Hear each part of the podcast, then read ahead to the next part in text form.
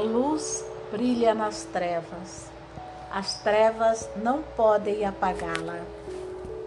A luz do Logos nem sempre se revela na evidência de um corpo de luz, como o de Cristo no Monte Tabor ou como o de São Serafim. Na maioria dos casos, ela permanece cercada de trevas, brilha na escuridão. Essa escuridão não deve ser só considerada como sendo a do mal ou do pecado que impedem a luz de se revelar. É também a condição desse desvelamento. A luz é por si mesma invisível. Para entrar no campo de nossa percepção, precisa adquirir certa densidade, precisa de certa matéria que é, por sua natureza, mais ou menos densa e sombria. Podemos, portanto, compreender esse versículo. É na matéria que a luz torna-se um fenômeno que se torna perceptível no espaço-tempo.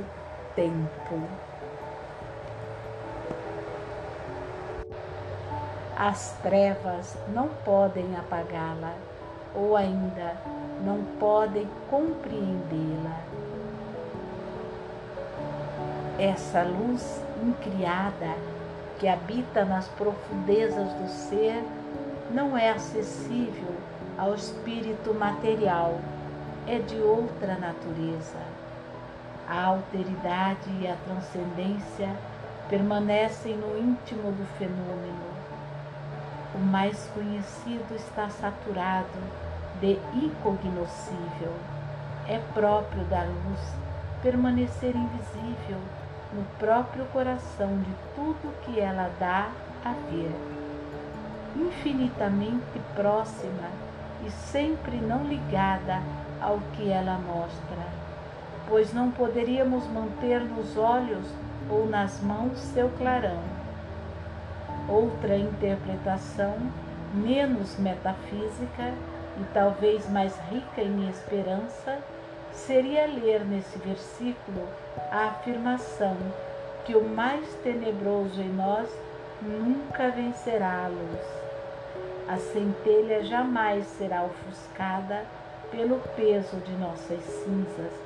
O mal não triunfará sobre ela quaisquer que sejam nossas impurezas, a luz que cada um traz dentro de si não é conspurcada.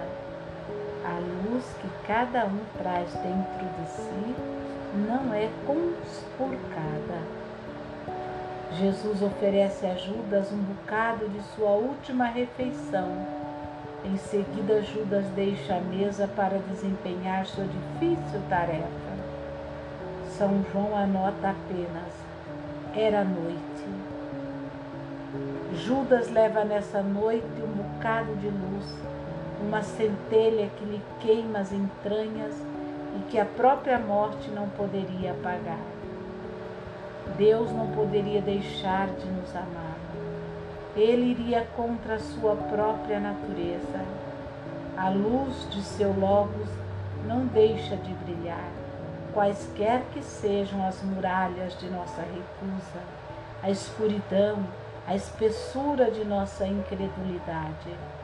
No fim da noite, pode nos ajudar a não desistir de nós mesmos e a não desistir do outro. Em algum lugar, no fundo, uma brasa ínfima aguarda a benevolência de um olhar e a carícia iluminadora do sopro.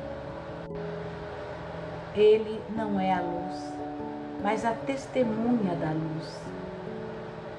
Muitas vezes se compara a relação entre João Batista e Cristo à existente entre a lua e o sol.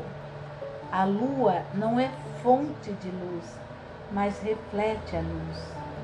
O prólogo nos adverte sobre esse perigo que consiste em por vezes tomar o reflexo pela luz em tomar o precursor pelo Messias. E nos perguntamos com efeito no Evangelho se João Batista não é Cristo. No nível da experiência interior, também podemos tomar o reflexo pela luz. Podemos nos iludir e tomar os sinais precursores da realização pela própria realização. Uma certa sabedoria, uma certa calma, uma certa clareza de espírito ainda não são a luz. Essas experiências são, retomando as categorias de São Paulo, do mundo psíquico e não do mundo pneumático. Aliás, o próprio João Batista dirá: Não sou Cristo. E essa palavra magnífica é preciso que ele cresça e eu diminua. Em uma visão junguiana, diríamos: a importância do eu deve ser relativizar para dar lugar à importância do si.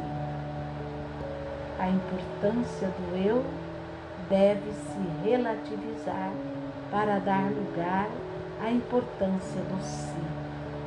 Tauler comentará essa fala dizendo que o nome secreto de João Batista é Num Sum, eu não sou, ao passo que o nome secreto, secreto de Cristo é Ego Sum, eu sou. Esse Num Sum é a condição mesma para que se realize em nós a presença do Ego Sum. Essa experiência será também vivida por Caterine de Sena, quando Cristo lhe dirá: Eu sou aquele que é, tu és aquela que não é. João Batista não é a luz, ele carrega a luz.